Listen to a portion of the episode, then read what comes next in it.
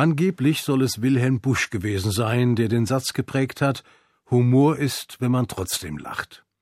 Im Zeitalter von Google und Wikipedia wissen Internetnutzer aber, dass der Ausspruch nicht von Busch, sondern von Otto Julius Bierbaum stammt. Dafür kann Wilhelm Busch aber eindeutig die Urheberschaft für dieses Zitat beanspruchen, was man ernst meint, sagt man am besten im Spaß. Das passt gut zu Purim, dem Freudenfest, das wir Anfang nächsten Monats feiern. Es ist, wie Sie wissen, eine Art jüdischer Karneval mit Schauspiel und Kostümen und erinnert uns an den fehlgeschlagenen Versuch einer kollektiven Vernichtung der Juden im Persien vor rund 2000 Jahren. Diesen eigentlich durchaus ernsten Hintergrund feiern wir ausgelassen, wenn auch nur einen Tag lang und nicht wie Fastnacht in einer wochenlangen Kampagne. Und schon wären wir bei der Fastnacht angelangt. Da gibt es Spaß am laufenden Band, Festungen des Humors, da werden Humorraketen gezündet oder Humorgranaten abgefeuert, von Spaßbomben und ähnlichen Militaria ganz zu schweigen.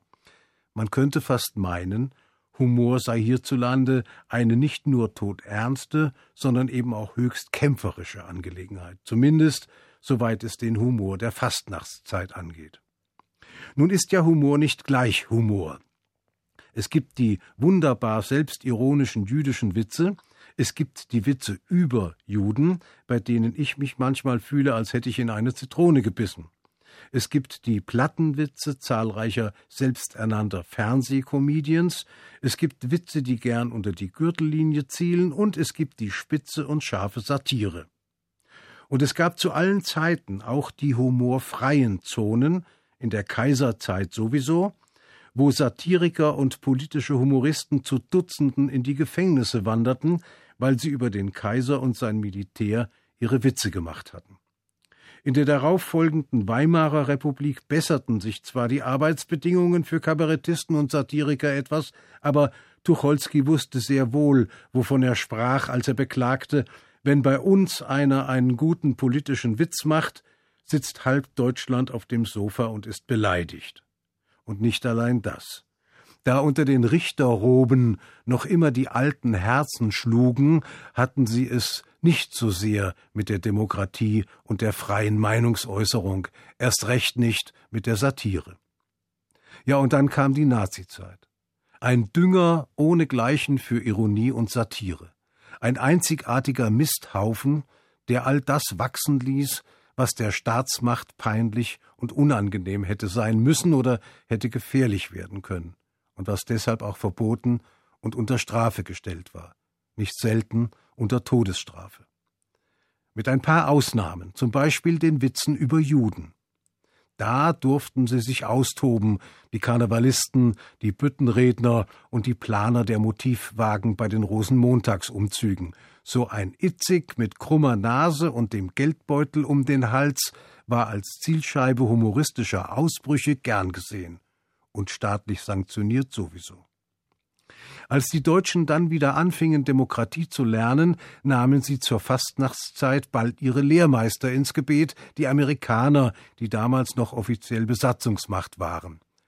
Und auch die jeweilige Regierung bekam ihr Fett ab, in Maßen allerdings und in verträglichen Dosen, weit entfernt von dem, was wir heutzutage dank Scheibenwischer oder Urban Priols Anstalt gewohnt sind.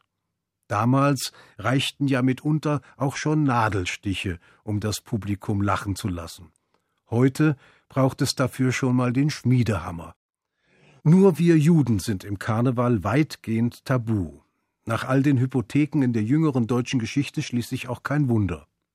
Und außerdem gibt es seit ein paar Jahren auch noch die sogenannte Political Correctness, der Feind guter Witze schlechthin. Sie wacht über den Minderheitenschutz, was eigentlich ganz gut ist, übertreibt ihr Wächteramt aber nicht selten bis zur puritanischen Humorlosigkeit. Was letztlich nichts anderes bewirkt, als dass eine bestimmte Kategorie an Witzen dann eben hinter vorgehaltener Hand weitergegeben wird, besonders gern auch an Stammtischen. Wie auch immer, Feinfühligkeit ist jedenfalls kein hervorstechendes Merkmal karnevalistischen Humors. Das konnte, wer wollte, vor ein paar Jahren erleben, als in München, wo der Humor vermutlich ohnehin etwas derber ausfällt, die damischen Ritter ihren lustigen Faschingsumzug planten. Nicht am Rosenmontag, sondern eine Woche vorher, ausgerechnet am 27. Januar, dem Tag des offiziellen Gedenkens an die Ermordung von sechs Millionen Juden. Für alle Nicht-Bayern unter unseren Zuhörern sei erklärt, dass die Vokabel damisch mit dem Begriff verwirrt übersetzt wird. Und etwas verwirrt oder sagen wir irritiert waren einige, denen ein Umzug singender, schunkelnder und verschärft Bier trinkender Narren an diesem Tag nicht so ganz passend schien.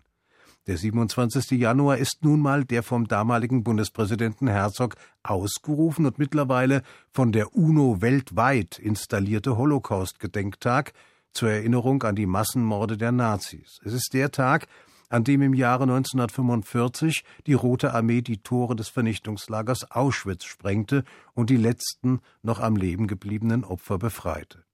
In Deutschland wird der 27. Januar seit einigen Jahren institutionalisiert begangen, mit unterschiedlichen Veranstaltungen, zumeist jedoch mit ernsten Reden und getragener Musik. In München, früher einmal offiziell Hauptstadt der Bewegung geheißen, beging man den Tag der Erinnerung an Millionen ermordeter Menschen nun also mit einer ganz und gar eigenwilligen Variante, nämlich einem Faschingsumzug.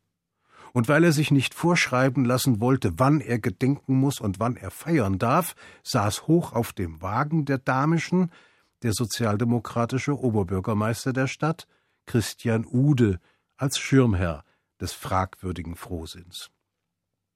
Die Empörung über die Unappetitlichkeit einer Anordnung zur Närrischkeit just am Tag des Totengedenkens hielt sich freilich in Grenzen. Verstört und verärgert reagierten natürlich die Juden. Charlotte Knobloch, damals noch Präsidentin des Zentralrats der Juden in Deutschland und selbst auch noch Münchnerin, beklagte die Entehrung der Opfer, Salomon Korn aus Frankfurt sprach von Beleidigung und kritisierte das fragwürdige Bild der Erinnerungskultur in unserer Gesellschaft.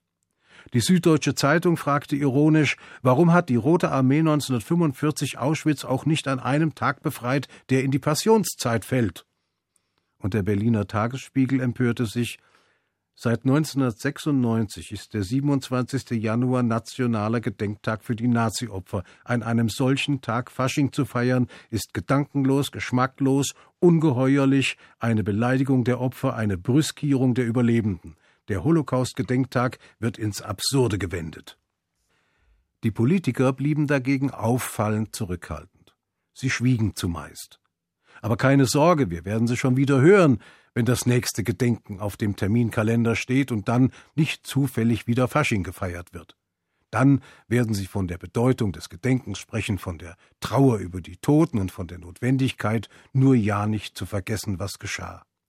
Weil, wie wir es Jahr für Jahr wieder gesagt bekommen, schließlich nur die Erinnerung Schutz vor Wiederholung sei. Und unter denen, die so reden, wird dann wohl auch wieder der Münchner Oberbürgermeister sein, dann aber ohne Faschingskostüm. Denn dann ist ja auch Schluss mit lustig. Wenn am Jahrestag der Befreiung des Vernichtungslagers Auschwitz in der einstigen Hauptstadt der Bewegung der verordnete Frohsinn ausbricht, ist es nicht verwunderlich, dass Parallelen zu den Fastnachtszügen in der Nazizeit gezogen werden. Wobei in diesem Jahr eine Ausstellung ganz besonderer Art zweckdienliche Aufklärungshilfe leistet, nämlich die noch bis zum 4. März geöffnete Dokumentation Kölle Alav unterm Hakenkreuz. Da erfahren wir dank einschlägiger Fotos, worüber seinerzeit gelacht wurde. Zum Beispiel über einen Motivwagen in Nürnberg mit dem Titel Todesmühle, der einen am Galgen hängenden Pappmaché-Juden durch die begeisterte Menschenmenge fuhr.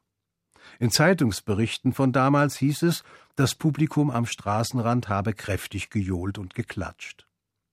Gern wiederholte Themen waren auch die Flucht von Juden ins Ausland, zumindest in den Jahren, da Flucht überhaupt noch möglich war, oder die Wagen mit überdimensionalen jüdischen Devisenschiebern. Besonders gelacht, so erfahren wir, haben die Zuschauer bei den Wagen, deren Thema die Rassegesetze und die Aussonderung der Juden aus dem gesellschaftlichen Leben waren. Passend dazu gab es auch einen beliebten Faschingsschlager mit dem Refrain Hurra, jetzt werden wir die Juden los. So ganz geklappt hat es ja nicht mit dem Loswerden. Auch ein Grund zur Freude. Das können wir dann an Purim gleich noch mitfeiern. Bis dahin wünsche ich Ihnen viel Vergnügen, eine gute Zeit und für heute erst einmal einen schönen Schabbat, Shabbat Shalom.